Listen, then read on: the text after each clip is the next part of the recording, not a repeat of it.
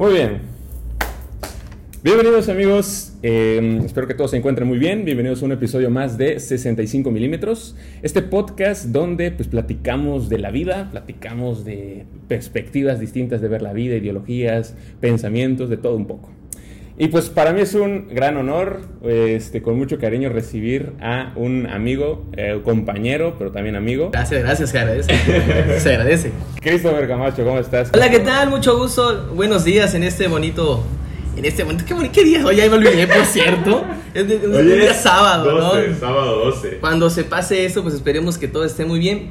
Y la verdad, estoy muy agradecido. Muchas gracias por la invitación. La verdad que para mí esto es algo nuevo. Y pues esperemos a ver qué sale realmente de este show. Porque en lo particular me gusta conversar, me gusta Ujú. platicar. Y la neta, no es que sea merolico, ni sea metiche y chismoso y todo lo que quieras. Pero si algo eh, busco en las personas Ujú. es esa alegría, ¿no? Y esa Sí. alegría pues la encuentro de vez en cuando contigo, ¿no? Y eso es Sí, bueno. gracias. Eso es parte de la amistad, ¿no? Claro, exactamente. Pues mira, te doy la bienvenida. Eres de los primeros episodios que se están Ah, grabando. perfecto. O sea, literalmente eres el, el, este, el tercer episodio que se está grabando de este proyecto que se llama 65 milímetros. Del error al acierto. Ándale, güey. O sea, todo te agarra de mi conejillo de indio. La verdad, vamos a sufrir un poco. Ey, y por cierto, ¿por qué 65 milímetros? O sea, ¿qué? Mira, 65 milímetros, creo que algo que sabes mucho de mí es que me gusta el cine. Eso sí. El 65 milímetros es, es, pues es un tipo de cámara. Cuando antes, en este, ahora sí que el, el cine de antes, cuando era más análogo, eh, se grababa justamente una de las cámaras que más se usaban, el 65 milímetros, porque esta cámara te permitía un, un panorama más abierto de la toma. O sea, lograba eh, captar más de lo que estaba queriendo filmar en ese momento el, el director, eh, la producción de una película. Y de hecho, hoy en día ya las cámaras ya son más este, de las famosas digitales, IMAX, este, 4K y todas estas de cine. Entonces, el, el- la 65 milímetros es justamente como que lo análogo contra lo digital. Entonces, hay unos directores de cine, por ejemplo, que defienden mucho la 65 milímetros, que es Christopher Nolan, Ah, sí. Todos ellos que defienden mucho eso precisamente por conservar esa parte análoga del proceso de una película versus lo que hoy es ya Netflix, que es ya más con lo- toda la cuestión digital. Entonces, tomo como que esa analogía, esa referencia, la, la aplico acá en el sentido de como de ver eh, la perspectiva de la vida con un panorama bastante amplio. Qué interesante. Sí, Por sí, eso, sí, por eso dice, ah, pues me quedé pensando y dije, ¿qué me va a preguntar? ¿Qué me va a decir? Espero no me queme tanto, no, no, no, no diga de más. Pero bueno, eso es parte de, ¿no? Vamos a ver qué sale. Sí.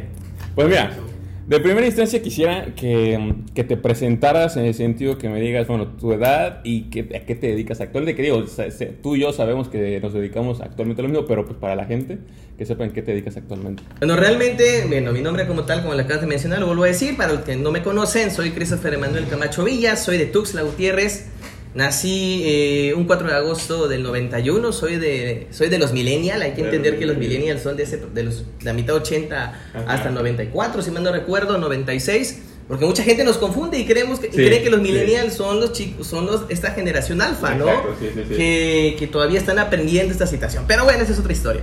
El punto aquí es, tengo 29 años, este año cumplo 30, ya voy a ir al tercer escalón. Al tercer escalón. Ni parece. Dicen que es muy bonito, no, ni parece, lenta, ni, ni mi mujer me cree, ni nadie me cree que tenga 30 años. Eh, como anécdota, una vez estando, porque la mayoría de los sí, que sí, ven sí. el video pues saben que estoy casado, una vez estábamos eh, eh, en Liverpool, en Ajá. una, en una, en, la- en el elevador, Ajá, sí, sí, y de repente nos dicen, estaba mi esposa embarazada, y yo estaba con ella, íbamos a ver cosas para el bebé, y de repente nos dice una señora, ay no hijitos, yo no entiendo cómo ustedes no entiendan lo que es usar una protección para las relaciones sexuales. ¿Qué no sabes eso? ¿Quién no conocen eso? No. quedamos sacados de donde decir, Sí, pues sí. en el elevador los tres ahí como que, ¿qué onda, sí. no?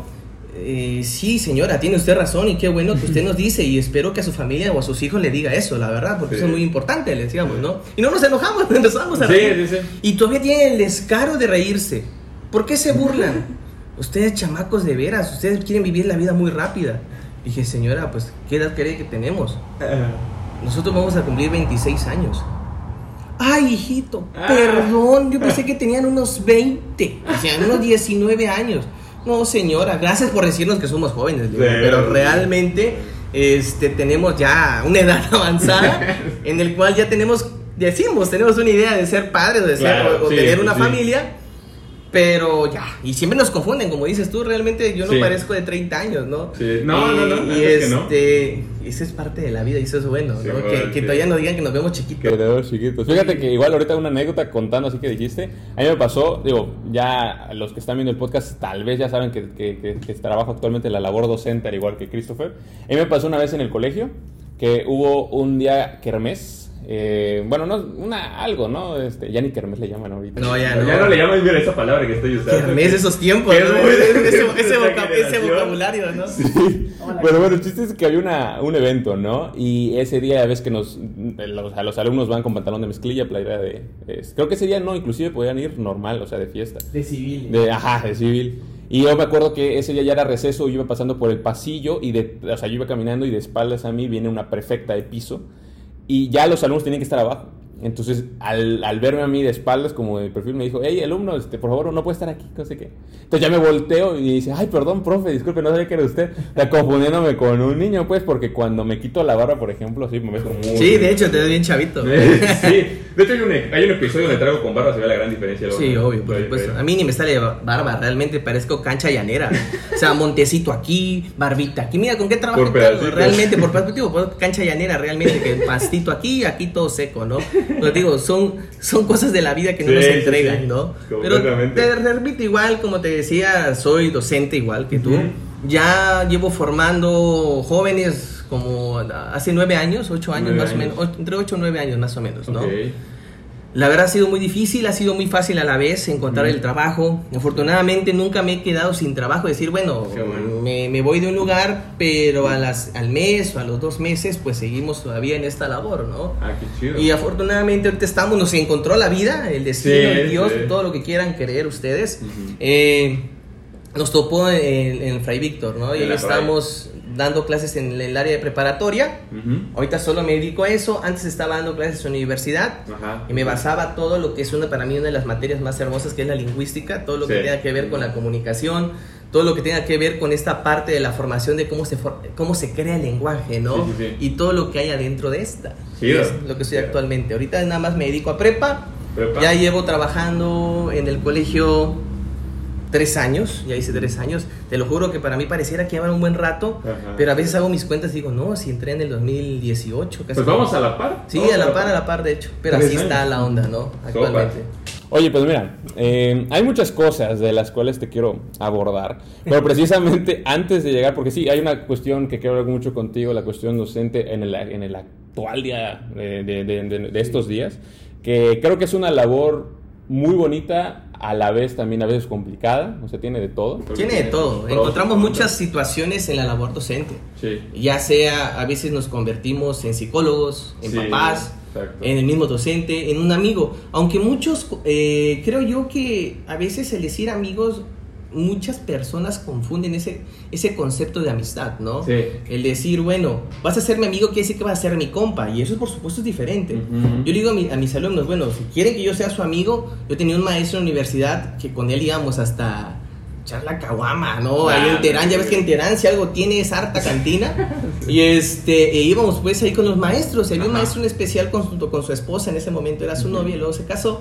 Pues íbamos a bares, a restaurantes, y nos invitaba a comer. Decían, bueno, ustedes mírenme como un maestro y un amigo. Ujú. Pero mientras más sea su amigo, más exigente voy a ser con ustedes. Claro. ¿no? Decía, ah, caray, eso no me conviene. Yo creí que iba, Sí, iba claro, iba a tener sí, mi sí, 9 sí. o mi 8 y mi 10 fácil, ¿no? Bueno. Y ahí entendí esa parte, ¿no? Y esa idea de él lo retomo y lo hago con mis alumnos. O ¿Sabes qué? Si Ok. vas a ser mi cuate, sé mi cuate, pero no te pases de esa línea de respeto, ¿no? Sí, claro. Sí soy muy cómico, sí hago mis, mis, mis gracias y, no- y mis desgracias también, pero la importancia de hacer esta parte del show de ser docente va a eso, ser un amigo, ¿no? Sí, un aliado, ¿por qué? Porque a veces necesitamos un respaldo como jóvenes. Ujú, Y esto claro. es lo que encontramos y a veces buscamos como que una puerta, un bastón, una silla donde sentarnos, donde tocar y decir, ¿saben qué? Ayúdenme. Sí, sí, sí. sí. Y a veces lo encontramos con lo que menos pensamos y en donde menos Donde lo menos esperamos. ¿no? esperamos. Simón. Eso es lo que yo creo, esa parte. Simón. Totalmente de acuerdo, totalmente de acuerdo. Y ahorita, el, justamente retomando esa parte de la docencia, quisiera también conocer el antes de que entraras a esta parte. Pero, pero, cuéntame, ¿dónde estudiaste? ¿Dónde estudiaste? Híjole, Eh, mis papás son, son maestros, bueno, ya son Ajá. jubilados, ya tienen Sí. un rato que se jubilaron. Estudié en las escuelas de ellos en primaria. En el kinder estuve en un kinder muy conocido en, en Tuxtla que se llama el Tepoxina Pintado, no sé si alguien lo ha escuchado, alguien Sí. ha conocido, que está por la iglesia de San Pascualito. Ah, ok. Ajá. Ahí donde dicen que parece la Donde carreta. el carretón. Sí, donde el carretón. Mi, mi abuelita vivía a cinco casas de la iglesia. Y pues mi abuelita me iba a recoger al mediodía. Ahí estuve estudiando lo que es el kinder. Ajá. En primaria me fui a lo que es una escuela que está en la Natalia Venegas. Es una Ajá. colonia acá de Tuzla Gutiérrez. Para los que oyen en otros lados no saben Sí, qué sí. es. Pues, ay, la Natalia Venegas, ¿qué será? Sí, sí, no? sí. Un pueblito, ¿qué? No, es una, es una colonia que realmente ahí estuve de primer grado a tercero. Ok. Me dio clases mi mamá en primero y segundo grado. Órale. Ahí aprendí las vocales, ahí aprendí a leer y a escribir, aunque dicen que es antipedagógico, ¿no? Dijeran por ahí. El ajá. El que tu mamá te está enseñando, eh, Mm, pero, sí. pero sí, mi mamá me tenía mano dura porque realmente me tenía corto corto, porque es- siempre fui muy futbolero. Lo vi por ahí. por ahí estuve viendo. Siempre fui fan de fútbol, Ajá. realmente. Y este, desde chiquito lo voy a Necaxa. Ok. Cuando fue campeón en el 97, en el invierno del 97 contra, la- contra las Chivas, eh, me enamoré de ese equipo y recuerdo que en ese lapso no sé quién Ujú. y agradezco a esa persona que haya llevado y hasta el día de hoy digo, ¿qué será que le pasó a mi playera y qué será que le pasó a esa persona?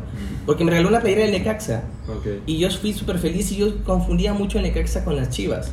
Ah. Porque tienen las mismas Sí, franjas, tienen las ¿no? franjas, sí, sí. Y ya poco a poco mi hermano, que me lleva 11 años él, realmente ya es mayor que yo, él tiene 41 años, Ujú. este me explicaba la diferencia, ¿no? Entre qué era el equipo y qué era el otro. Bueno, el punto es, regresando a esta idea que te comento, ahí estuve tres años, yo salía de las clases como sabía que era mi mamá, Ajá. ¿no? Y mi mamá me regresaba del pelo, pues, ¿a dónde vas? ¿No? ¿Dónde te llevas a todos ellos? Vente a la clase. Era casi, casi rebeldón, ¿no? Y, y realmente estas cuestiones o estas situaciones que en las que vamos viviendo, y pues ahí estuve en, ese- en esa etapa. Realmente mi mamá me enseñó a hacer ahí, tener un poco de, de- de valor al hacer las cosas.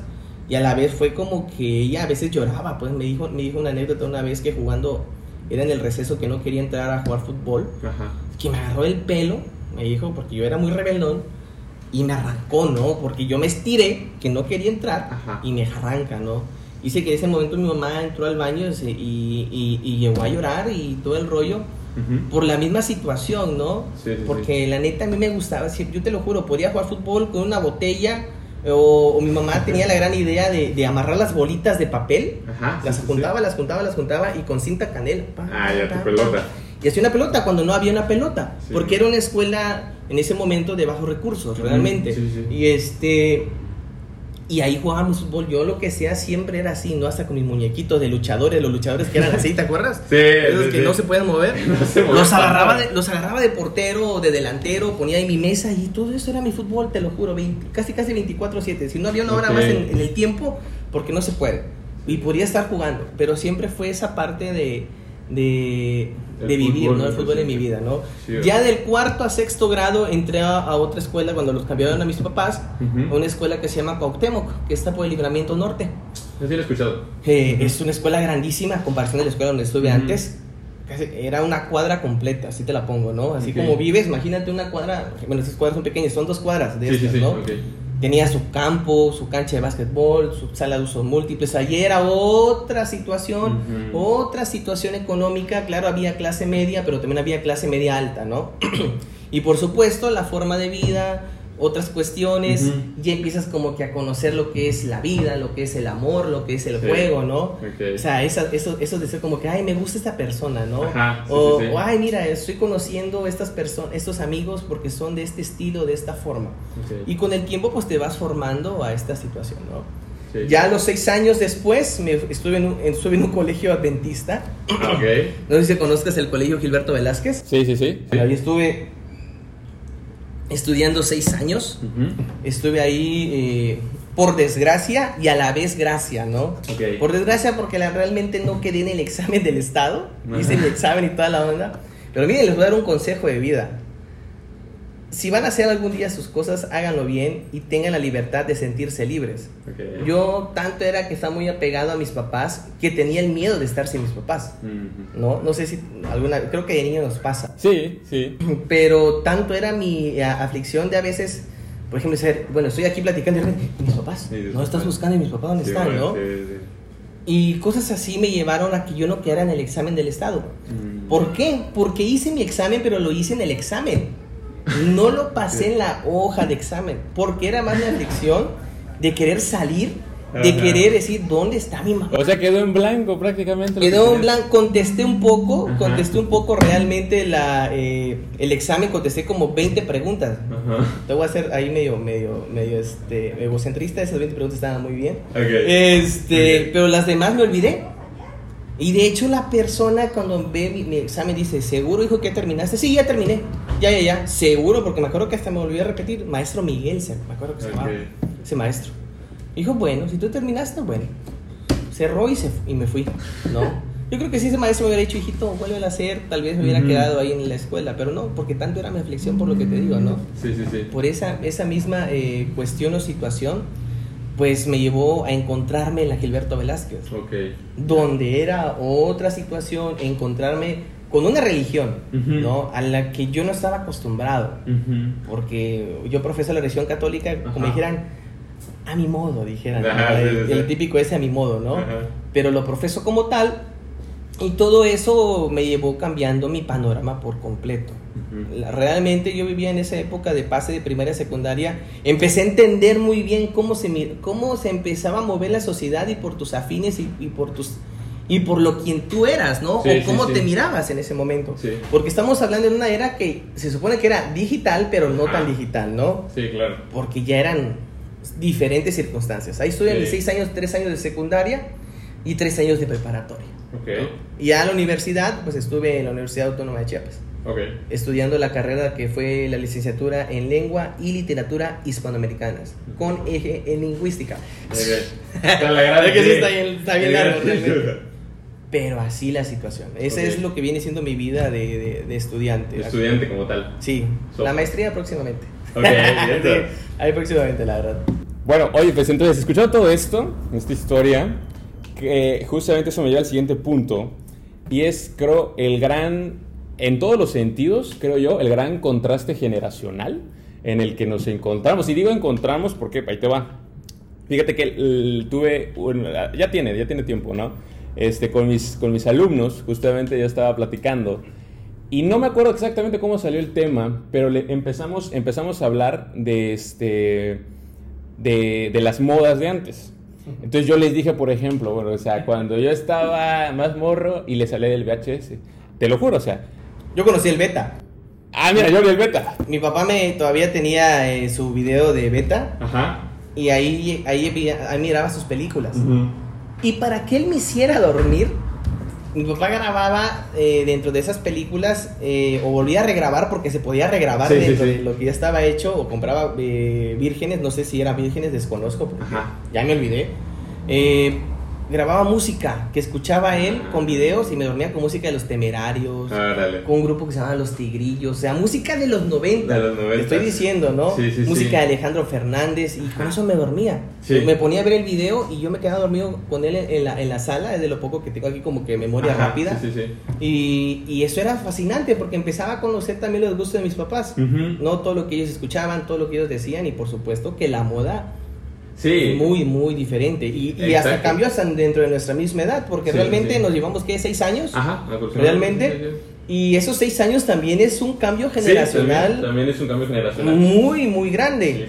¿Por qué? Porque en el 2000 yo estaba en primaria, Ujú. ¿no? Y en el 2000, 2005, que es mi proceso de primaria todavía, y un, y un, un escalón más para la secundaria, pues vinieron muchas cosas que tú Sí, lo viste ya de 2000. pequeño.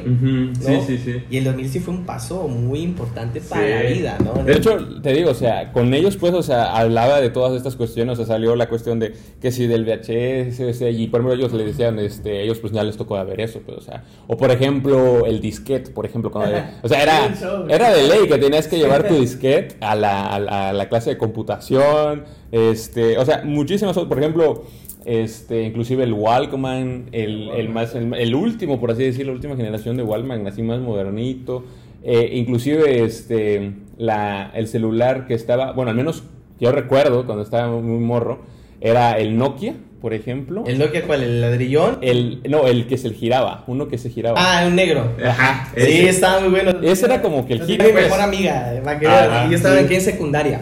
Ahí- No, ahí. Sí, sí, sí. sí. Entonces eran como que las, ajá, la prepa, ok. Pues eran como que los, los, los, este, el, el hit en ese momento. Pues entonces les, les platicaba a mis alumnos, pues y ellos ya no les tocó ver nada absolutamente de eso. Pues o sea, ahorita ya es, o sea, ya completamente eso ya quedó súper atrás y ya muchos ni lo conocieron, muchos Ya ni saben qué así, es. Todos, ¿no? ajá, una pantalla y, y ya, pues, o sea, es completamente una generación bastante... Y déjate de eso, también tus palabras contadas en un mensaje. Ellos no están Sí. acostumbrados a mandar mensaje, ellos ya realmente están acostumbrados a este perfil de lo que es ya es un WhatsApp, Ajá. ¿no? Ya lo que es una red social, como si no puedo mandar, mandarle en WhatsApp, le puedo mandar un mensaje en el Messenger Sí. o lo puedo mandar en el Facebook Messenger, pues, ¿no? Sí, sí, sí, sí. no es el Messenger que vivimos No, el Messenger que vivimos. el, de- el del zumbido, es, eh, o el del beso que enmarcaba toda tu pantalla cuando te mandaban un Yo- beso. ¿Cómo me daba vergüenza, te lo puedo? Sí, yo, ay, que nadie me vea. ¿Por qué? Porque estaba Sí. en el ciber, todavía no tenía computadora en ese Ah, momento. Yo también lo dije en el. Y este, y, y así, ¿no? Cuando descargaba mi música en Ares, todo ese rollo, es otra cosa. El punto aquí Ajá. viene siendo eso, ¿no? Cómo Sí. vamos cambiando y transformando, ¿no? Claro. Estas situaciones generacionales y que la gente le cuesta entender Sí, esos cambios. sí, sí, sí. Creo que ahorita ya estamos en el tiempo de ser empático, decir, entender, pero tampoco eh, llegar a un punto de decir, ah, es que hay que entenderlo porque vive este tiempo. No, tampoco me voy a hacer así como que hay el pobrecito, sino que entender que la vida cambia. Los, como le digo a mis alumnos a veces en, en las clases de universidad, el lenguaje está en constante movimiento. Sí. ¿Por qué? Porque la misma sociedad está en cambios. Y si está en cambios, también el lenguaje. Y si está el lenguaje, también el pensamiento. ¿no? Y esto es lo que viene siendo interesante, cómo Total. es la vida en estos tiempos. Sí, claro. ¿Cómo- el- ¿Y qué opinas de, o sea, el- eh, de este cambio? Que como tú dices, la, eh, la las generaciones avanzan, la sociedad misma avanza, el ser humano avanza. De, de- de- de lo que era antes a lo que está haciendo hoy, ¿cómo, cómo ves? O sea, ¿s- ¿está ayudando, crees? Sobre, hablando sobre todo en jóvenes. ¿Está ayudando ese- ese- esa evolución o está o ha contrarrestado algo? ¿Cómo lo ves? Últimamente está muy de moda una palabra que se me acaba de olvidar.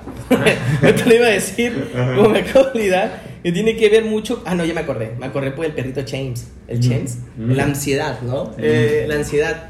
Vivimos en un estado de ansiedad actualmente los jóvenes por la sobreinformación. Sí, sí. Recuerdan muy bien que esta eh, sobreexplotación ya no de las de los seres natural, de las cosas naturales ya no, Ujú. Sino ahora es la sobreexplotación de la información. Sí. Tienes tanta información que no sabes qué hacer con eso, ¿no? Tú puedes buscar, es como cuando dices, ay, me duele el dedo, voy a buscar qué es en internet y te das cuenta que tienes cáncer, ¿no? Dices tú, ¿qué onda? ¿Cómo que tengo cáncer de dedo, no? O sea, esa parece chiste, pero es una Pero es anécdota. que sí. Ah, esa anécdota. Que a veces te- tenía un dolor de algo y buscaba en internet y casi Y casi salía ya me salía lo, lo, lo peor. último, lo Ah, peor, ¿no? Peor enfermedad. Y todas esas cosas pues van llevando a veces que no, no, no, se- no entendamos o no sabemos cómo dirigirnos con esa misma información. Sí, ¿no? claro. Sí, sí, sí, sí. Las redes sociales están por algo, ¿por qué? Por la, por la misma situación Ujú. eh, tecnológica, por la misma situación social en la que estamos viviendo que lo permite. Sí, Le platicaba- sí. platicábamos hace rato, ¿no? Con. Tus, con tus amigos de producción, que la tecnología vino para unirnos, pero nos va a- Sí. alejando en Alejando, ciertos momentos. ciertos. Ay, pues hay un- voy a hacer una videollamada. ¿Para qué la busco si puedo hacer una videollamada, no? Cuando tú, Se está perdiendo esa interacción personal, ¿no? cuando tú, ¿te acuerdas que tenías que viajar? Sí. Tenías que hablarle por teléfono. Las o, cartas. O las cartas que todavía me tocó, pero ya más para entregarlo Ujú. a mano, ¿no? Sí, sí, sí. Hablamos de las cartas, nos regresemos a los 20, Sí, ¿no? sí, ya, sí, sí, sí. ya donde te enterabas que murió tu familiar entre cuatro meses, cinco meses, y es que llegó tu carta. Si no, nunca te enteraste que tu familiar murió. Sí. Pero todas estas cuestiones de, de transformaciones en cómo se entrega el mensaje o cómo nos comunicamos, Ujú. pues sí vale la pena, pero ¿qué tanto estamos perdiendo el tiempo en, en ese aspecto en lo que voy? De decir, bueno, esto realmente es bueno para mí, Ujú. ¿no? Claro. Porque, como te dije, la tecnología sí es buena. No es buena ni es mala, simplemente tienes que saber hacerlo. Sí, claro, es tecnología y ya. Ujú. Es una tecnología y ya, la tecnología ya está. Es como cuando tú mirabas escondida cualquier cosa, tú sabías que si lo mirabas era malo. Sí. O te iba a dar miedo o te iba a gustar. Sí. Más si era Red Shows. Red, Red Shoes Stories. Pero todas esas cosas como tal, decías tú, iban cambiando por completo tu panorama, iba cambiando por completo tu forma de ver y vivir la vida. Pero eso te digo, la red social ahí está y es buena. El detalle es que no encaminamos a los jóvenes decirle, esta información que tengo aquí, te la voy a dar en ciertas formas o Sí. tómala de estas formas. ¿Por qué? Porque la misma sobreexplotación de información hace que los jóvenes no sepan qué hacer. O sea, aprender a decodificar el mensaje, ¿no? Aprenderlo a decodificar. Sí, se aprendió muy bien el, el- Sí, lo, la que, neta, lo, que, sí. lo, lo que es la comunicación. El ¿no? proceso de El proceso de comunicación, comunicación. No, sí es muy cierto. y Pero es que sí, cierto. Sí, sí, sí, o sea, el mismo, el mismo mensaje a veces no lo, no lo decodificamos correctamente y por eso es que vienen estos, eh, en, en- en- ahora sí que estancamientos o, o equivocaciones o errores que podemos cometer al momento de recibir un mensaje. Por eso ahora los sobrenombres de ahora, ¿no? Generación de cristal. Ándale. La generación de cemento, ¿no? que me vine a enterar que la generación de cemento, pues son esas personas que realmente no sé quiénes sean. No sé si son las personas viejas o son las personas que no entienden a la generación A la de cristal, ¿no? cristal. Que realmente son generaciones. Yo no sé para qué le dicen generaciones. Pero como le digo a muchos, es que la generación de cristal es aquella que se que nosotros vamos formando Sí, y claro. todavía se enojan las personas que lo forman. Sí. ¿Por qué? Porque no le hagas eso a mi hijo. Si le haces eso a mi hijo, eso es demanda, ¿no? ¿Por qué le dejas mucha tarea? ¿No sabes que está sufriendo también? Sí, bueno. ¿No sabes que él sufre de ansiedad, sufre de eso? Sufre... Te empiezan a decir de todo. Sí, y sí, son las mismas personas que te llevan a que el joven sea de esa manera. Tal vez a mí me enseñaron de una forma que tú debes ser exigente contigo mismo. Sí, ¿no? claro. Tal vez otras personas, los que están aquí, también exigieron que la vida no es de esta forma y que tú tienes que pisarle, darle duro para que para llegar a donde quieres. Claro. Pero eso ¿por qué? Porque así te enseñaron. Sí. ¿No? No te enseñaron que la vida es fácil. Estirar la mano es súper fácil. Sí. La neta. Y, y, no, y lo único que haces es un movimiento así. Te dan dinero, te dan carro, te dan todo. Pero ahí te das cuenta que dices tú, bueno, si no, no me exijo, pues yo sé que puedo tener lo que yo quiera. ¿Por qué? Porque Sí. nací en una familia que lo puede hacer. Nas- Tengo la oportunidad social que me permite interactuar y me permite trabajar y ganar dinero a cierta edad, ¿no? Mientras otra persona no tiene esas posibilidades por la situación social y económica en la que viven. Sí, sí, sí. Pero te repito, todas estas cosas nos van llevando a entender eh, cómo se comporta el humano y cómo nosotros mismos somos los que formamos a esas generaciones. Sí. Yo no sé qué generación le vaya a tocar a mi hijo, yo no sé qué generación le va a me va a tocar a mí como padre y, co- y qué es lo que yo voy a encontrar en él. Sí, claro. Me asusta un poco. Un poco, ¿por qué? Porque el futuro es incierto. Sí. Sí. Espero llegarlo, no a ver a mi hijo. claro. Pero desconozco cómo me voy a enfrentar a esas realidades, Ujú. ¿no? A veces es tan triste, eh, Oscar, y yo creo que también te pasa mucho Sí, porque sí. veo que tienes esa, esa, esa comunicación con los alumnos. Ujú. Y yo lo veo, a veces platico con mi esposa y digo, ¿cómo me gustaría que ojalá Ujú. mi hijo me pueda platicar mis, sus problemas, Mm. ¿no? Pueda eh, decir, ¿sabes qué, papá? Tengo esto o quiero hacer esto, pero dime, ¿tú qué me aconsejas? Porque desafortunadamente los... No digo, bueno, creo que no es desafortunadamente. Yo creo que tiene que ver mucho con los afines, le voy a llamar. Sí. Con, eh, el afín que tienes con el maestro, con la persona que conoces. Y van con otras personas y lo cuentan. Sí, sí, sí. ¿no? Yo he conocido muchos problemas, personas que se quieren suicidar, personas que están en las drogas, que están en el alcohol, que tienen diferentes situaciones. Y dices tú, hijo, pero tienes 15 años y Sí. estás viviendo eso. Yo a tus 15 años, yo pensaba decir, ay, mañana quiero jugar fútbol. No, a mis 15 años yo ya jugaba carritos, jugaba muñecos. Yo no lo quería dejar de jugar. Yo les digo eso. A tus 17 años todavía decía, ching, voy a dejar mis juguetes. Te lo juro, tanto era mi sí, miedo sí, a la- sí. de decir, no mi miedo, sino decir, ya voy a crecer Sí. y si sigo haciendo eso, la gente ahora me va a decir, oye, madura o crece, ahora yo los colecciono, ¿no? Pero es, otra cosa. Sí. Pero te repito, todas esas cosas que a veces vivo y que esta misma situación tecnológica en la que vivimos, porque esta misma situación tecnológica te permite ver suicidios, te permite ver Claro. drogadicción o cualquier cosa y lo ves como algo aceptado, como algo normal, aunque luego lo minimicen entre comillas, Sí, sí, sí. ya, ya no es tanto minimizarlo, ya lo vuelves más como un morbo. ¿no? Y esto, por supuesto, te lleva eh, a ver los problemas de los chicos. Sí. Y es tan triste en ocasiones ver que los chicos a veces no tienen acercamiento con los papás, porque ellos lo que buscan en ocasiones es eso, que lo escuchen.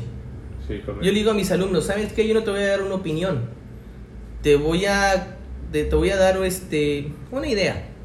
¿Por qué? Porque la opinión es darle tu punto de vista. Y decirle que eso está mal. Y el, y el, y el joven eso no quiere escuchar que está mal. Claro. Quiere que le des el panorama o simplemente quiere decir, ay, profe, ¿sabe quién me ayudó con esta plática que tuve? Y te sientes salvado. y Dices tú, oye, estoy salvando de la vida a alguien.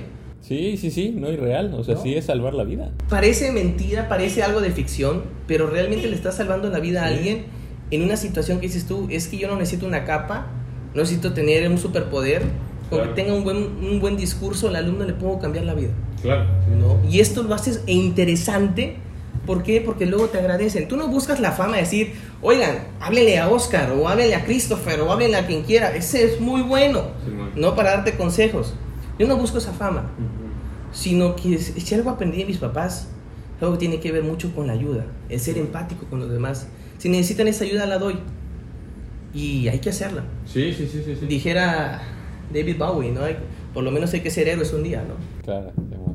Es- y fíjate, saltamos un punto en el que era más, era, era más antes, pero ahorita que ya, sal- que ya saltamos ahí. Perdóname. No, no, no. Y está perfecto, porque fíjate que, y, y ahí hacemos clic muy chido, porque yo opino lo mismo. O sea, el- la cuestión de, de- de- de que ellos se sientan escuchados justamente, es lo que ellos, o sea, ellos lo- es lo que buscan, pues es lo que quieren. Aunque ahí justamente es a lo que, a lo que iba a llegar, o sea, fíjate, a ti te gusta mucho el cine, a mí también me gusta mucho el cine. Hay una película que no sé si ya viste, es eh, muy bonita, se llama la de El Profesor Detachment, el que... Me han dicho la película, pero Adrian no la he visto. ¿No lo has visto? No, no Está visto. muy bueno. Mira, no te, no te voy a spoiler nada, pero o sea, de lo que trata es la labor docente. O sea, la, este, actúa este Adrian Brody. El del Ah, pianista. El pianista. Muy buena película, por cierto. Vean el Sí, pianista, no lo he el visto. es. Es tan trágica. Yo solo puedo ver una vez lo he visto. ¿Solo una? Yo dos. Porque me enoja, Dos. me enoja, Sí, me es es enoja fea, ese momento. cruda. Es que jóvenes, no es que les enoje la, la, la situación, no es que sea mala, Ujú. sino que es tan buena que te enojas, Sí, no que te porque enojas es la realidad. por la realidad y por la situación final Sí. de la película, ¿no? Sí. Donde no llega ese mensaje. Véanla, a ver, tienen la oportunidad, joven, buena. vean la película del pianista. Fíjate que justamente esa película, la del profesor, la, de- la del profesor, eh, o sea, es, de hecho es una película que yo, inclusive ayer mismo le estaba yo platicando a mi mamá de esa película, ya tiene que la vi, pero la volví a retomar justamente para, para esta cuestión del, del, del, del- del podcast de hoy, porque esa película retrata de una manera muy cruda el sistema educativo. O sea, porque como yo te decía, o sea, es una labor muy bonita, es una labor este, que, que apasiona mucho y todo. Sin embargo, creo también que hay una contraparte también bien complicada, que es justamente el sistema educativo. Y, y esa película lo, que hace, digo, está ambientada en Estados Unidos, pero no está tan a la alejada de la realidad de México. O sea, porque al final de cuentas el sistema educativo, eh, a- o sea, en el que actualmente vivimos, sí es un sistema de, de alguna manera opresor porque te delimita muchísimo como docente a poder ejercer justamente esta, eh, esta labor que, que- que- que es el ser docente. ¿no? Entonces, Y que de hecho muchas eso. escuelas buscan eso. Sí. Tú delimítate, tú eres el profesor, no el amigo de él. Sí, exacto. Pero volvemos a lo mismo, es que ese concepto mm, se tergiversa, le voy Sí, a decir, sí, ¿no? no. Es decir, eh, se le malentiende. Si tú, no, si tú confundes la amistad que te llevas con tu cuate de hace 10 años Ajá. y lo quieres hacer con un niño, pues por supuesto que no. Sí, claro. ¿No? ¿Por qué? Porque ya se va a faltar el respeto. Sí. No es lo mismo que tú le hagas el, el choro o te hagas un chistecillo o le hables como hablas comúnmente. El sí, güey. Ay, Sí. no, este, o alguna grosería o algo, Sí, sí, sí. ¿no? Y el alumno se quede, órale, profe, yo no sabía que decía eso, ¿no? Y porque me los permites, ¿no? Ujú. y, y se puede, porque sí se puede, porque le digo a los alumnos, después de las 2 de la tarde yo ya no soy un docente, soy una persona más que ya terminó su hora de trabajo Sí. y que si nos encontramos en la entrada para salir del colegio, podemos platicar, platicamos normal, Claro, claro. ¿no? ¿Por qué? Porque eso es parte de la Y es que si no- empatía. Si no haces eso, ellos no este, ponen esa confianza. O sea, es que si tú no rompes esa partecita, pues ellos obviamente no van a llegar a decirte, ¿sabes qué, profe? Me está pasando esto, la estoy pasando bien cabrón en esto. O sea, no lo van a hacer porque pues no le estás permitiendo. Tampoco lo veamos como decir, ah, es que yo busco eh, el, el ser el oído de todos. No, Claro, ¿no? No, sino que simplemente, como le digo a los alumnos con el primer día, yo vengo aquí a ser un docente, un conocido o un amigo, como quieran tomarlo, ¿no? Pero lo que busco es que, que en la hora que ustedes me vean no digan, ay, ya voy a empezar con Exacto. este compa, Exacto, ¿no? exacto. Por no decir otra cosa más. Sí, sí, sí. Este, ya voy a empezar con este güey, ¿no? Ajá. O sea, me van a ver 50 minutos o a veces me ven 100 minutos en un día. Y me van a aguantar esos 100 minutos verme la cara. Ujú. No, por lo menos quiéranme.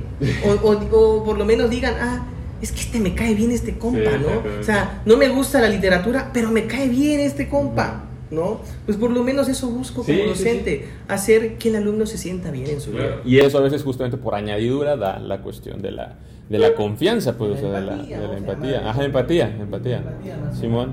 Entonces, o sea, esa parte, por ejemplo, te digo, o sea, es la que a veces, o sea, igual otro día en un fragmento de una película de Cantinflas decía, pues es que el ser docente es, a veces sí, o sea, sí romper tantito y bu- rebuscar en el corazón de tu alumno, porque, por ejemplo, yo sí, mi mamá siempre ha dicho, siempre me decía, que este, ya me decía, ya la mato. Qué padre.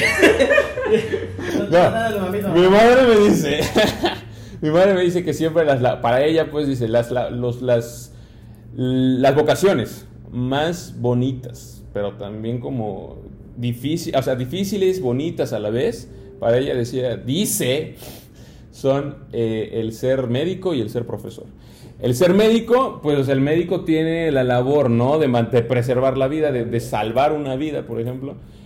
Y el, y, el, y el docente, de igual manera, solo que en lugar de operar como tal la, la cuestión física, fisiológica, o sea, pero es el cerebro, el corazón, ¿no? Más emocional. Porque al final de cuentas estás preparando a un, a un corazón para el día de mañana que va a ir a enfrentarse al mundo real, pues porque la neta es que cuando están en la escuela están muy protegidos, entonces cuando salen al mundo real es cuando se ve qué tanto están preparados para eso. Entonces, Sí, exactamente. esas son como las dos, las dos labores, eh, por así decirlo, de las más bonitas y de las más complicadas al mismo tiempo. ¿no? Entonces, ahora, te pregunto, eh, con todo esto que te digo, o sea, el, te digo, el sistema, como regresando a la película, retrata eso. Hay una película opresor que ahorita que dijiste antes que lleguemos a la otra cuestión, Sí. que ¿te acuerdas de la de Escritores de la Libertad?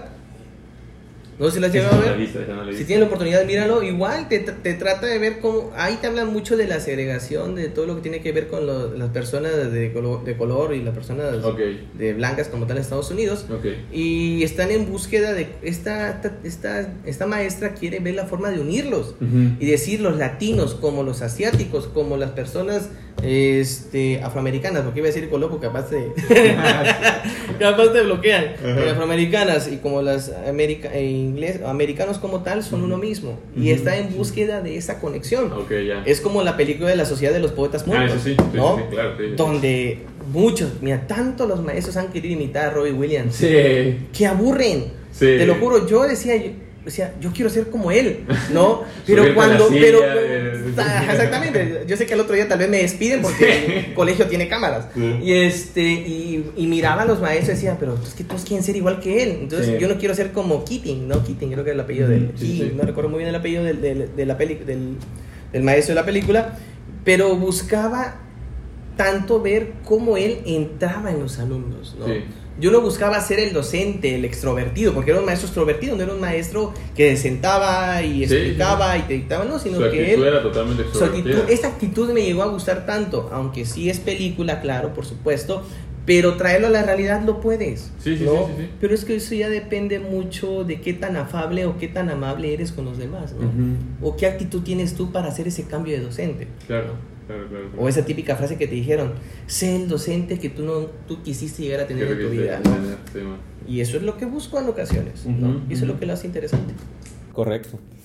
Y te digo entonces, de la, o sea, eh, cerrando esta parte del- del- del- del- de lo complicado y bonito que es la docencia, em, con todo esto, con todas estas limitantes que a veces existen, porque mira, al final de cuentas, y a- aunque suene medio crudo, o sea, aunque suene medio crudo, es una realidad, o sea, al final de cuentas la escuela pues, es como una empresa y los alumnos, padres de familia, son sus clientes. Entonces, pareciera que, que, que a veces, te digo, o sea, regresando también a la, a la- a la cuestión generacional, antes el maestro era la autoridad El que imponía. dentro de él, que imponía, ahorita pareciera que ya es más el... el- el- y no, no le echo la culpa al alumno, porque al final de cuentas la, la, la cuestión no es del alumno, o sea, porque viene de este, este- eso viene de casa, o sea, el alumno va a ser un reflejo de lo que está haciendo en su casa. Obvio. Entonces, la cuestión es justamente cómo se ha educado hoy en día a los chavos, a los jóvenes, y cómo esta contraparte aquella hora que en el, el maestro es- está más abajo y la misma, la misma escuela, institución a veces es como de que no da a veces el 100% del respaldo a esa cuestión. Entonces, con todas estas limitantes, ¿Cómo ves la, el tiempo de hoy del de la docencia en nuestros días actuales con estas? Es muy difícil, la verdad que es muy difícil el ser docente ahora, porque como te dije, es- ya dependes de un padre de familia. Antes el padre de familia te tenía el soporte y te decía realmente, Te lo entrego con todo. ¿sabes qué, hijo? ¿Sabes qué, ¿sabes qué, profe? Si no hace nada, me avisa para que en la casa lo haga.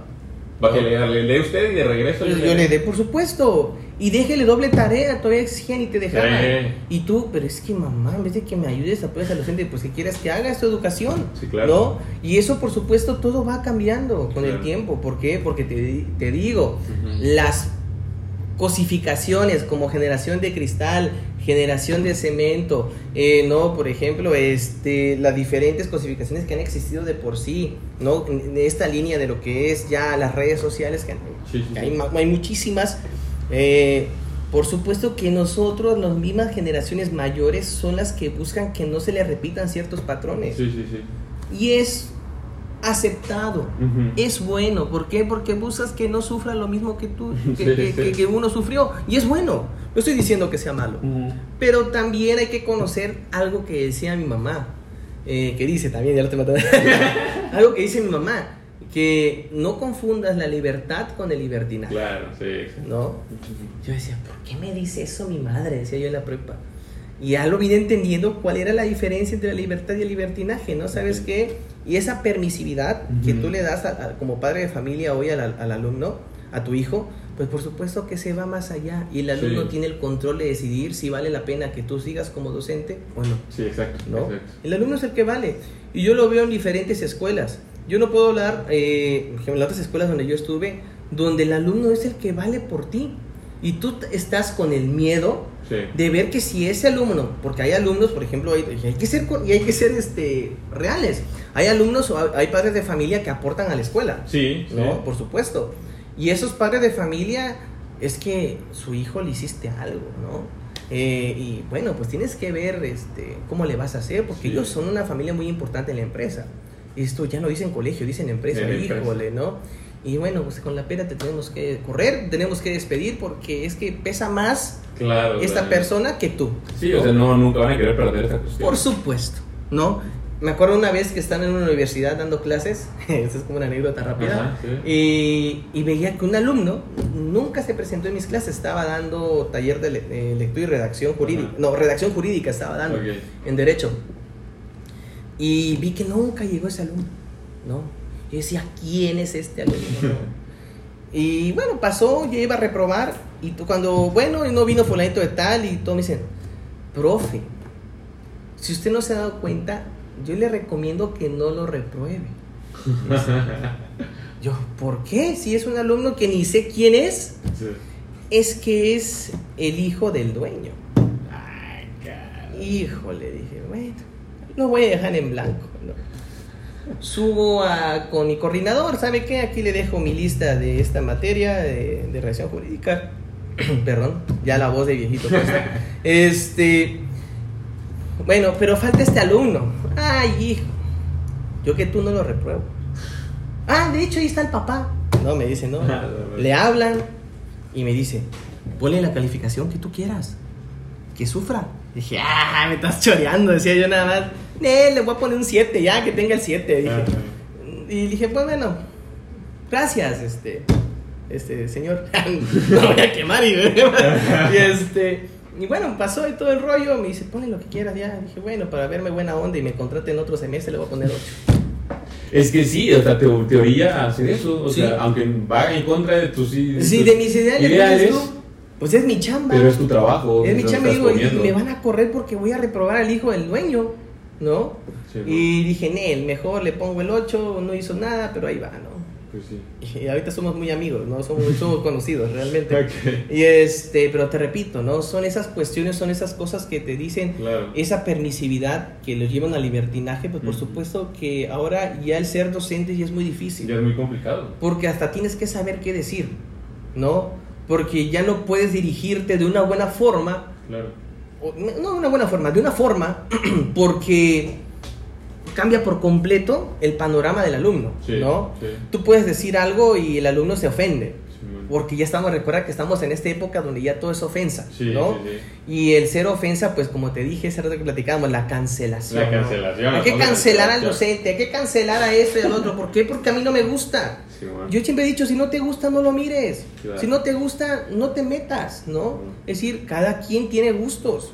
Cada quien tiene maneras de ver la vida y es bueno, Sí, total. ¿no? Y es bueno. Tampoco le voy a dirigir el mundo a todos. Claro. Pero te repito, el ser docente es una de, es una de las cosas maravillosas, como le digo a veces a las personas.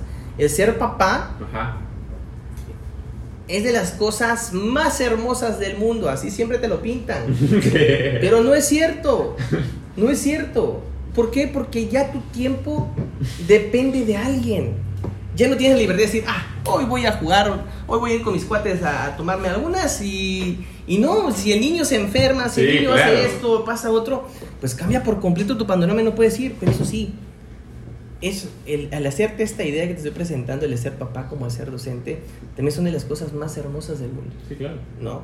También. También. ¿Por qué? Porque el escucharle la voz, el escucharle cuando se despierte, su sonrisa, todo lo que tiene que ver por medio de un hijo, lo mismo lo puedo reflejar con los alumnos. Claro. Sí, ¿no? sí, sí, sí. El verles sonreír, el verles platicar, el conversar. Por ejemplo, este nuevo año que tuvimos de pandemia, Sí. esta situación que vivimos, eh, yo sí como que extrañé eso, Sí, ¿no? claro, Esa sí. energía con la que El viene el estar en el alumno. aula, escucharlo. Exactamente, el relajear, el conversar, el, el poder jugar cuando llegamos a los campamentos, Sí, ¿no? sí, que hacemos un desastre, que hacemos un buen de cosas ahí. Digo, todo eso se extraña, ¿no? Sí, claro, todo eso, por supuesto, eh, dices tú, ojalá el otro año se haga o se repita, ¿no? Se repita. Más con los alumnos con los que estás, dices tú, es que esta generación es muy bonita, Sí. esta generación es estupenda y quieres vivirla como si fueran parte de tu vida, ¿no? Claro. Como si fuera, como Sí, si fuera sí. tu familia como tal. Total, total.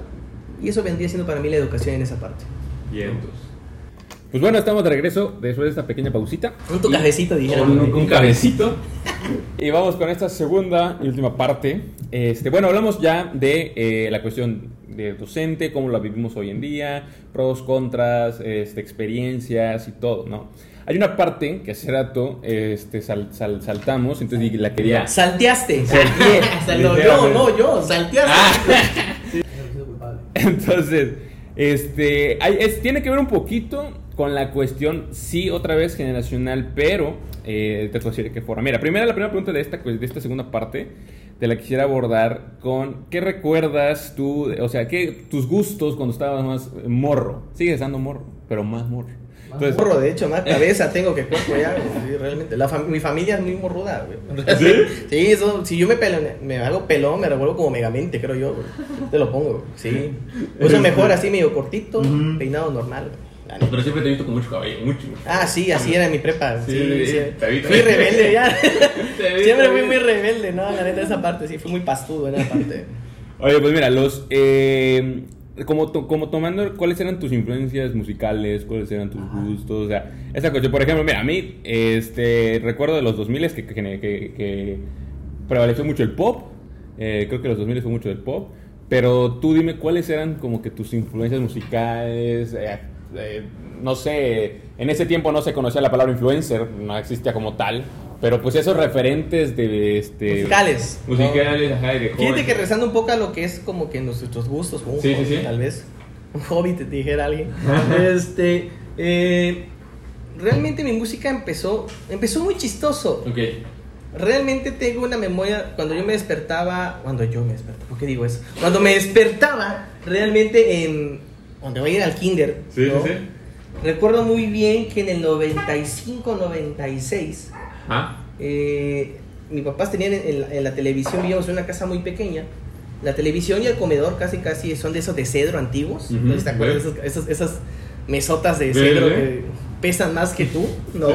Y tantito te cae la silla en el dedo ya, casi casi tibi peroné fracturado también completo. Este, nos sentábamos a desayunar y mi hermano estaba chavo en ese tiempo. Mi hermano es del 80, creo que en el 94 tendría como sus 16, 15 años más o menos, 95, 96 más o menos. Este, ponía la tele ponía mucho VH1 o MTV. ah, ok. De repente estaba desayunando Cuando MTV era chido todavía. cuando MTV solo era música. Era música, nada No lo más. que ven hoy. De hecho, ahorita Eh. MTV ya lo dividieron en dos partes, donde Sí. ya está el MTV de hits y el. MTV de series, ¿no? Sí. Bueno, hay buenas. ah, Bueno, aunque MTV ha hecho muy buenas cosas como Ujú. series, como La Familia del Barrio. Ok, sí, la familia del barrio sí. Eh, para mí es una de las cosas Claro. más interesantes, pero es otra cosa, ahorita voy para allá. Ujú. El punto que la música, recuerdo haber escuchado por primera vez a Molotov, Mm. el- este disco de donde jugarán las niñas, y estaba escuchando la canción de la de Gimme the Power, ¿Me has escuchado? sí, y esa fue la primera canción que vi y en video, que tengo Ok. así memoria, que yo tenía, que será unos 5 o 6 años. Ujú. La canción, por supuesto, tiene algunas groserías y todo, pero dije, qué, qué padre se escucha ese sonidito como marimbita con tipo medio rock, Ok. ¿no? Ujú. Y mi hermano tenía esa tendencia de música rock Ajá. y, la, y en ese momento estaba muy de moda el Eurodance. Ok. Realmente mis gustos musicales inició con la música electrónica, Ajá, sí, sí, sí. con los Venga Boys, ¿no? Por ejemplo, eh, con Darut. Eh, otros, bueno, hay otros más grupos que están bien a mi memoria, como Corona, la que canta la The Rhythm of the Night. Por ejemplo, como Ace of Base. Ujú. O sea, grupos que realmente trajeron el dance A- de otra forma, otros sonidos, porque en los, en los 90 fue un cambio generacional por completo Sí. en el ámbito musical. Sí, ¿no? sí. Viene el, el- el grunge, creo que se llama, de esa- lo que tocaba este Nirvana en su momento. Sí, sí, sí. Ellos crearon esta idea. El rock ya, ya no es tan melódico, escuchamos un rock sí muy alternativo, muy pesado. Ujú. Viene System of a Down, que fue otro disco que escuché por primera vez. Estaba muy chavito realmente sí, sí, para sí, escuchar sí. esos discos. Sí. Pero imagínate, mi hermano me lleva Sí, güey, una edad muy avanzada. Y escuchaba sus cassettes, todavía tenía cassettes Los él y también y, y en el 96 ya estaba como que de moda los discos. Imagínate, antes estaba aquí, creo que se llamaba, no sé si alguien me podría decir aquí el nombre, creo que era Discos Chiapas, creo que se llamaba, que estaba por la Avenida Central. No recuerdo muy bien el nombre, pero está enfrente del Santander, Ok. de la Avenida Central. Ajá, sí, sí, sí. Discoteca Chiapas. Discoteca Chiapas creo que era. ¿no? Y decía mi hermano que él iba a pedir los discos ahí. Imagínate cómo era antes, ¿no? Ahorita ya tienes una plataforma, descargas sí. cualquier plataforma, ¿no? Mi hermano pedía los discos porque aquí no había un mix up, Sí, ¿no? Aquí no había decir dónde consigo esa música. Ahí es donde escuché por primera vez a, a un cantante que se llamaba Seal, que Ok. se me hizo súper interesante su manera de cantar, sus letras, nada, no entendía nada, pero mi hermano me lo explicaba, ¿no? Y todo eso, es- esa parte con mi hermano como que fue como una de las personas que me llevó a escuchar ese tipo de música. Sí, sí, sí. Por eso me apasiona, ¿sí? Por- y, ya como que el, el tecno fue como algo particular, ¿no? Fue algo como que fue llevándome a una experiencia nueva. ¿Se cortó? La batería. Ah, voy, voy, no te preocupes. Igual ahí. Yo también. Ya me cortaste, Oscar. Perdón. Bueno, entonces regresamos a la parte musical. Venga. Bueno, discoteca, ¿cómo era? Americana. Discoteca Era mexicana. discoteca americana, ¿no? Ok. No de Chiapas. Realmente ahí mi hermano me comentaba a él. eh, Pocas veces fui con él, de hecho. Íbamos a, a traer sus discos porque él los pedía, pues. ¿no? Y era, y te digo, esta era la forma antes de pedir tu música. Sí, sí, sí. Claro que si hablamos de antes, pues mis papás siempre fueron de música eh, romántica, de los 70s, de los Sí, sí. 60s. O sea, no, mi mamá siempre fue el gusto por el inglés. Mi papá que es un poco más norteñón, él es muy diferente a mí, él vestido de, cami de su camisa siempre, pantalón topeca, su cinturón vaquero.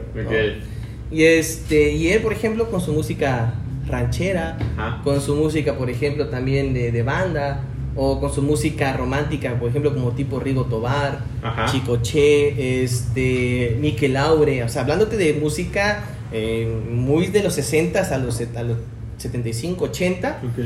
eh, todo ese proceso musical como tal, mi mamá era un poco más, sí, también romántica del español, como los terrícolas, los pasteles verdes, los ángeles negros. Sí, toda esa música lo llegué a vivir, mis papás siempre fueron muy musicales en esa parte, por eso a mí me gusta la Sí, música. te- ¿no? desde chiquito lo tuviste. Exactamente. Ya teniendo conciencia, poco a poco del 2000 al 2005, como que fui conociendo ya más la música de una manera más individual, ¿no? Me gusta mucho el pop, ¿no? En su momento. Me llegó a gustar Belinda. Ajá, sí, güey. cómo no, su disco de ese de Ángel, ¿no? Está muy bueno, donde venía, eres mi ángel de paz. Creo que Belinda era de Sí, los de, de, de todos los. Exactamente, o sea, esos discos como tal en el 2008 creo que sacó ese disco Belinda. Ujú. Este, llegué a tener, fui tanto mi, mi estilo musical, Sí, sí, sí. realmente llegué hasta escuchar duranguense. Te extendiste bastante. Sí, sí, sí, sí, ¿por qué? Porque quise como que aprender, Ajá. ¿no? sí, y no quedarme claro. con decir, por ejemplo, te dicen, oye, ¿ya escuchaste esta de la Y arrolladora? que No, no Ah, sabes. saber quién es y, y no y no y no y no estás en la conversación, ¿no?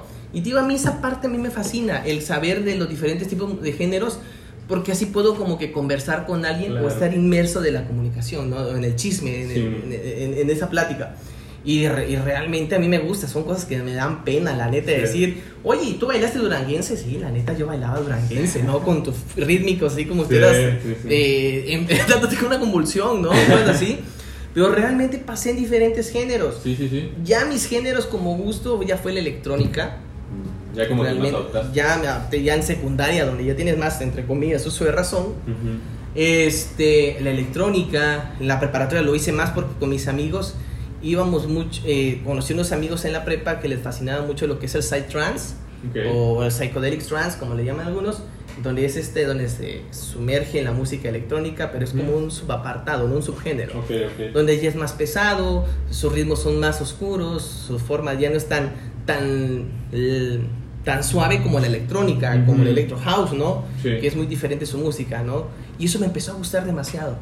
Ahí fue donde escogí mi estilo, mi forma, mis aspectos. Y ya. Y ya en prepa, haz de cuenta que del 2006 al 2009 yo no supe más de la música solo de ese género psytrance. Ok. ¿no? O la electrónica, o el minimal tech, o el tech house, que son diferentes subgéneros de la electrónica, Sí, sí. que por supuesto para mí fue algo maravilloso porque me adentró a un estilo musical que yo no sabía por completo y que poca gente conoce, ¿no? Sí. Porque podemos conocer diferentes este, géneros, diferentes, hasta la música vernácula como Vicente Fernández, sabemos quién es por lo menos, o Antonio Aguilar, pero adentrarnos a este género musical que en su momento le llamábamos muy underground. ¿no? Donde casi nadie, nadie lo conoce. Sí, sí, sí. Y si lo conoces solo son los marihuanos. Y realmente no, nadie es marihuano, nadie es este cocainómano, nada de eso. Ajá. Realmente yo siento que si la música te gusta, te va a gustar. ¿Por Claro. qué?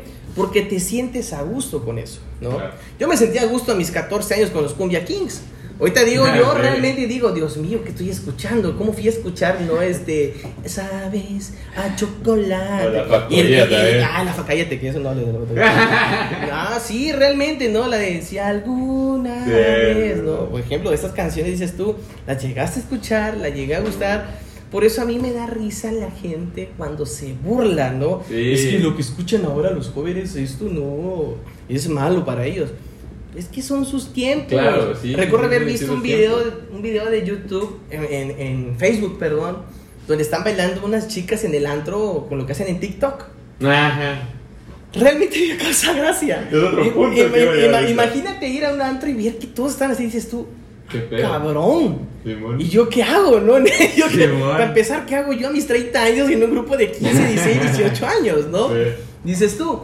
Pero eh, yo digo, pero si había gente que en los 90 bailaba Tectonic y viene siendo lo mismo, pero de una forma diferente. Sí. Donde mirabas a la que con las no, manos. y con las manos. Y yo lo hice en, el- en los 2000, donde yo también Sí, en, la prima- en la secundaria lo hacía. Sí, sí, ¿No? Es que hubo una transición de la música que será del 98 con Live en la Vida Loca, creo que fue, de Ricky Martin, o el de la Copa del Mundo del 98 de Ricky Ajá, Martin también, al 2000, ¿qué será? 3 o 4, donde la música era con un estilo, una forma. Sí. ¿no? Donde salía el baile del gorila, por ejemplo, ¿no? Donde bailabas un estilo. Sí. Y eso vendría siendo lo mismo si tú lo ves en la actualidad. Imagínate que a los chicos les pones el baile del gorila con Melody. En estos tiempos lo van a bailar con el baile del... uh, uh, uh, y, así, este, así lo hacían, ¿no? La pelusa, eh, La Chona, entre otras canciones más que fueron surgiendo. Bueno, aunque La Chona ya es mucho Ujú. del 98, mucho antes. Este, te repito, tú esta situación musical eh, me llevó a conocer hasta el rap, al hip hop. Ole, en la secundaria escuchaba Cartel de Santa. ¿no? O Aquit, no sé si te llegas a escuchar a Aquit. Este, y te sentías aquí como que el rebelde, ¿no? Sí. ¿Dónde están, perros? Venimos dominando, todo ese rollo, Sí, ¿no? Eh, Control Machete con mi hermano. Ah, sí. Ya después conocí a Fermín Cuarto ya como solista, que es de este grupo de... que fue- creo yo que Control Machete fue como uno de los iniciadores de la música del rap en México. Eh, y, y ahí fue donde me fui enamorando de diferentes géneros. Los géneros. Y realmente en la electrónica escuché por primera vez, si no lo has escuchado, te recomiendo a Titán, donde está este Jay de la Cueva, de Moderato, Ah, sí. Ujú. el que hace de Silverio, y el que toca con Daniela y Daniela y su sonido láser. Ellos tres formaron un grupo en el 98, creo, 97, se llamaba Titán.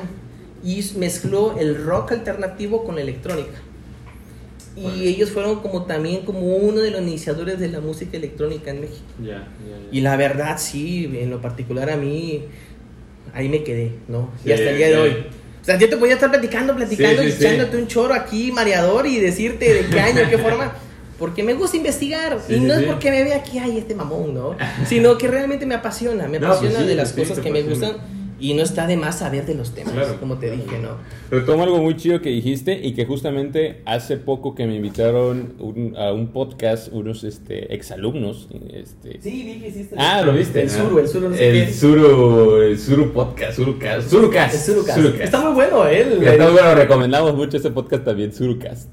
Eh, y me decía uno de los chicos, Joaquín, este, me comentaba justamente lo que dijiste, o sea, que muchas veces te tienes que adentrar, aunque tal vez no eres como que tu hit, pero para conocer, por ejemplo, para entrar en la plática, para todo esto tienes que conocer, porque, o sea, eh, estás escuchando algo y no sabes de qué te están hablando y tienes que adentrarte en ello. Por supuesto. Y esa es una, ¿no? Esa es una, ¿no? El, el- el- adentrarse. Ahora, me lleva otro punto que, de los puntos finales que me gustaría mucho ver tu opinión. Mira, tú dijiste esta parte de que hoy en día, pues las modas este, son muy distintas a las modas de antes, ¿no? O sea, sin embargo, por ejemplo, mira, hay muchas cuestiones que estaban, de, que, que estaban de moda antes que ahorita están volviendo ¿A surgir? a surgir, pero, eh, por ejemplo, ahí te va. Este, o sea, habían, en su momento, por ejemplo, cuando yo estaba en, de morro, eh, habían películas, canciones que eran como que las, el, lo- el hit en ese momento y lo que los chavos tomaban de referencia. Por ejemplo, eh, me acuerdo mucho con la película de Mingers, por ejemplo. Ah, O sea, y se volvió cultura. Sí. O sea, y se volvió cultura. Y, y sigue prevaleciendo hasta la fecha. a mí me encanta.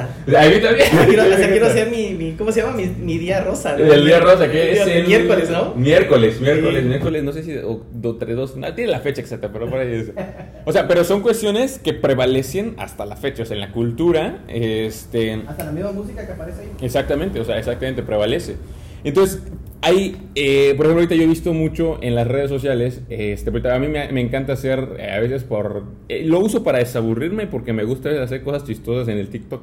Sin embargo, Ya lo bueno, viste. eh, los has visto. Ya también he visto esas cosas. Esos, esos, esos- hay muchos de los videos, por ejemplo, ahí que retoman modas de antes, por ejemplo, o sea, hay canciones de los 80s que las están volviendo a retomar, pero y aquí lo que yo te quiero preguntar es, o sea, ¿qué opinas de estas, de, la- de las generaciones de hoy en día que están retomando las modas de antes? O sea, ¿tú crees que de cierta manera, eh, o sea, que está chido o que pierden su esencia? Porque, por ejemplo, hay muchos que, que- gritan a, pulmón, muchos chavos de, de las generaciones de hoy, que gritan a pulmón, es que los 2000 fueron lo mejor, que los 80 fueron lo mejor, y, y, y lo adaptan a, su, a la moda de hoy en día.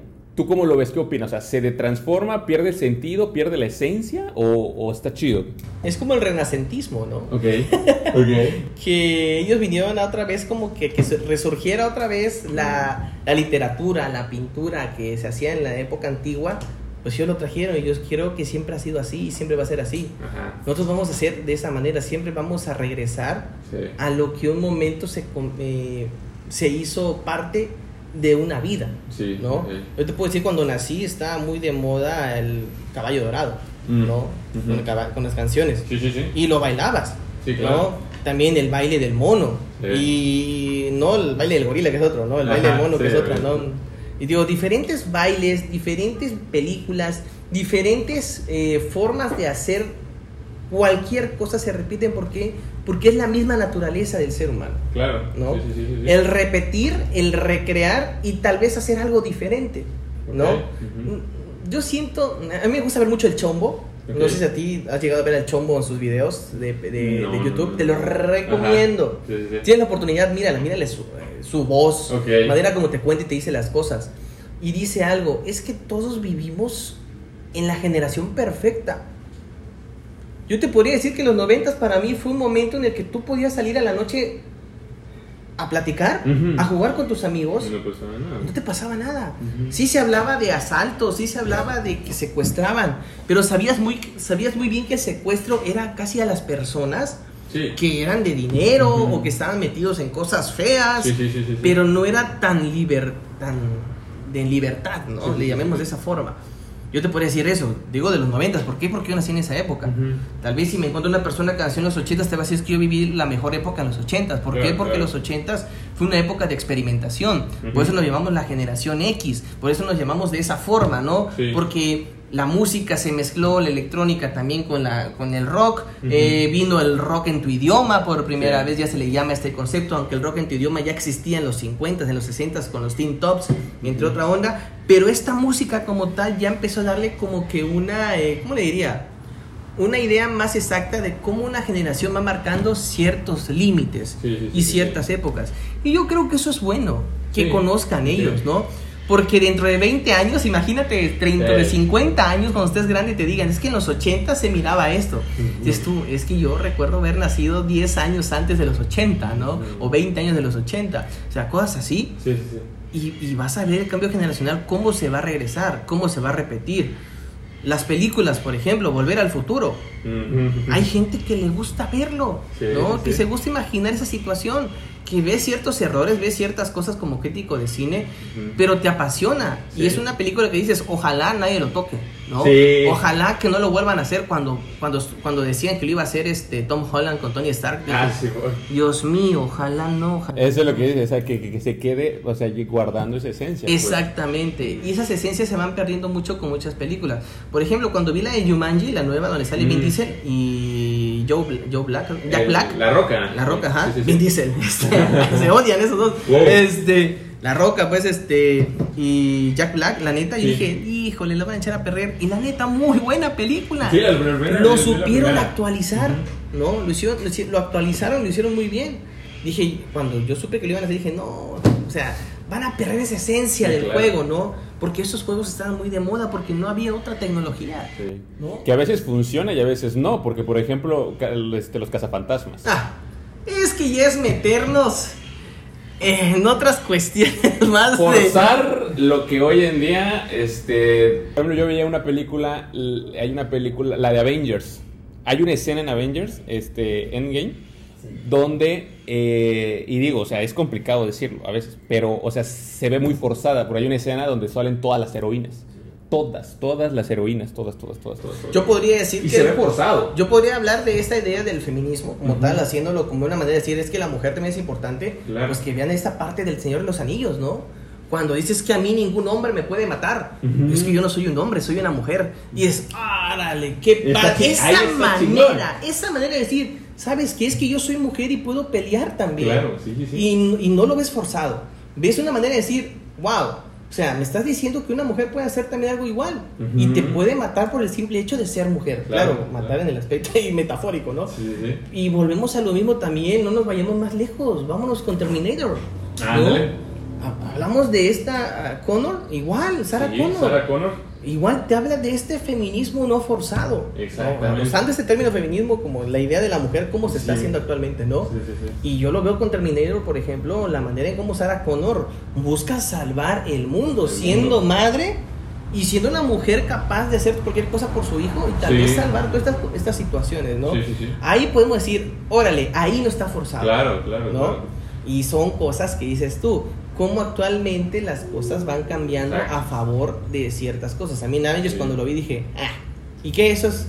Y ya me estás diciendo, recuerden que aquí estamos, ¿no? Sí, Eh, o cuando ya cambian de color a los personajes también, como también está muy de moda. O sea, todas estas cosas eh, cambian mucho la esencia. Sí. Muchos pueden decir, es que recuerden que todo es válido, sí, todo es válido. Pero no vamos a confundir una historia que es nórdica, que nórdica me refiero que lo traen de otro lado con... con eh, ay, se me acaba de- ¿cómo es posible que me olvide este autor? Este... Ah, este, todo. eh, no, no, no, no, no, no. El que hizo La Sirenita. Ah, Ay, ¿cómo es posible que se me olvide siendo yo de este ámbito literario? Hans Christian Andersen. Hans Christian Andersen, por ejemplo, gracias. Iba a decir Christiansen, de hecho. Andersen, por ejemplo, igual con Perrault, que hacen esta onda de la literatura eh, oral, pero oral escrita, contada por lo que ellos escuchaban de, su- de sus historias familiares. sí. Por supuesto que es, dices tú, pues que es contado por gente que tiene otra visión. Sí, y por claro. eso las, las películas son, las películas viejitas de Disney, como las caricaturas, son de esa forma. Sí. ¿no? sí. Y por eso se acepta. No hay que forzar las cosas. Claro. No, a decir, es que la sirenita lo vamos a hacer afroamericana. Dices tú, se pierde por completo. Repito, yo estoy acorde que todo salga bien, que todo se haga, pero no hay que hacer las cosas forzadas. Exacto. No sí, por sí. decir, eh, es que debe hacerse así, ¿por qué? Porque si no, no va a ganar tu pe- Es como la no va a ganar tu película algo. Claro. O estás eh, discriminando a la gente de este aspecto, de esta forma. Por ejemplo, como los Óscares Eh, hasta lo que iba.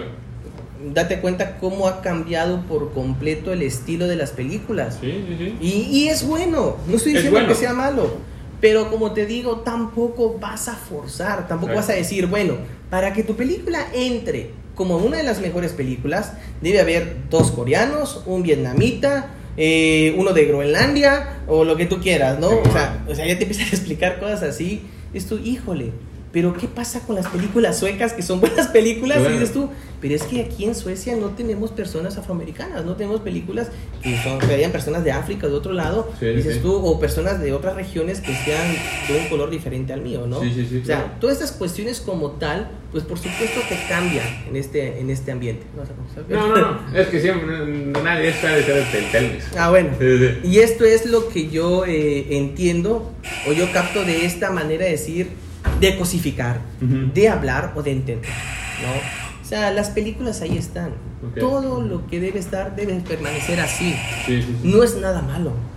Repito, yo no estoy en contra de eso.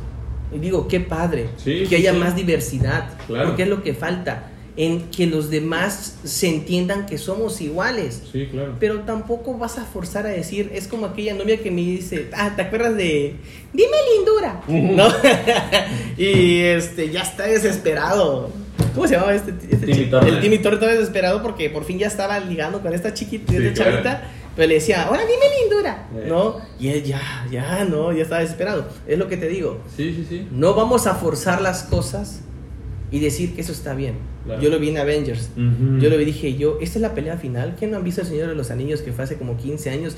Vean esa pelea final de los humanos con los orcos, con las eh, con esta parte de los árboles que me olvidó el nombre, con los Eso es una dices tú, órale. Simón. Esto es una forma de decir, te estoy presentando una pelea bien, te estoy Ujú. presentando que aquí hay feminismo, te estoy presentando que también aquí se ve la masculinidad, te estoy presentando diferentes cosas sin Claro. necesidad de forzar las cosas. Claro. ¿no? Eso para mí es lo que se me hace muy interesante, cómo se va llevando lo que es actualmente la sociedad Claro. y que por eso nos permite. Claro, sí, totalmente de acuerdo. Igual, o sea, es, es, es lo, que, lo que decía, ¿no? O sea, cómo las cuestiones de hoy en día en el cine, en la música, eh, sobre todo en el mundo del entretenimiento principalmente, pues, o sea, se ha visto muy, muy, este, muchas cosas se han visto forzadas, otras no. Pero la idea es esa, ¿no? Como hacer las cosas sin forzarlas, ¿sí? Obvio. Porque, porque, se, porque sí a veces llega el punto en el que se nota demasiado ese grado de... Eh, creo que el último fue con este... Eh, Jimmy Kimmel, ¿no? No, este... Me gusta mucho cómo actúa este hombre, por cierto, ya se el nombre. Ay. Ahorita te digo cómo se llama, porque tengo que la gente tiene que saber quién es él. El que dirigió el... Ger- Gervais. Ah, ok. Eh, ahora te digo. Es que vi- una serie de él que me hizo llorar. Ajá. Ahorita me acuerdo de él. O sea, el que dirigió, dices. Sí, el que dirigió que fue. ¿Cómo se llama? Eh, Ricky, Ricky Gervais. Ricky Gervais, Ah, no sé cómo se pronuncia sí, su sí, sí. apellido. Si tienen la oportunidad, mira una serie que se llama Afterlife. Ok. Una serie que realmente. a mí me hizo llorar en los 12 capítulos que hay. Ok. Este, tiene la oportunidad de verlo. Este, te- y te repito, creo que esa fue la última. Y donde ataca muy duro al sistema o a la situación burocrática, le voy a llamar, de los. Óscares, ¿no? Sí. Donde ataca la pedofilia que hay, que son muy de moda esta, sí. esta- estas charlas, ¿no? Eh, lo que ataca del- de los afroamericanos, de los ingleses, cómo hay gente blanca solo aquí, yo no veo otro tipo de razas. Sí. O sea, empieza a ser una crítica muy dura al sistema. Y como dice, pero a mí, I don't care. O sea, siempre me ha gustado su acento británico que tiene él. Y, este, y dijo algo, yo sé que este es mi último, esta última vez que me van a ver, pero I don't care. Ese lo vi. Ese lo vi. lo Eso vi. para mí fueron los Oscars, dices Estuvo tú, bien chingón. cambió por completo y fue una introducción muy diferente. Aunque fueron los globos, creo. Sí, fueron los sí, globos, fueron los globos. fueron los- ya me acordé porque sí recuerdo su discurso, muy chingón. Atacó completamente todo, todo, todo. Dijo, sí, es mi última, no me importa. Sí, no me importa. Entonces- y eso es lo que digo, realmente eh, sí debemos hacer un cambio y sí es bueno, Sí. pero hay que saber hacerlo. No es decir, es que voy a cambiar porque a la gente le gusta esto. Es como si tú cambiaras el sentido de tu canal. Claro. ¿No? ¿Por qué? Porque dices tú, es que si yo quiero tener más, más vistas, quiero Más tener más aceptación. pues me voy a ver casi semidesnudo porque, porque quiero verme así y capaz tenga mis fans que les gusta verme semidesnudo y lo voy a hacer. Y vas a subir de como bomba, ¿no? Ujú. Vas a subir rápidamente. Sí, y volvemos a lo mismo.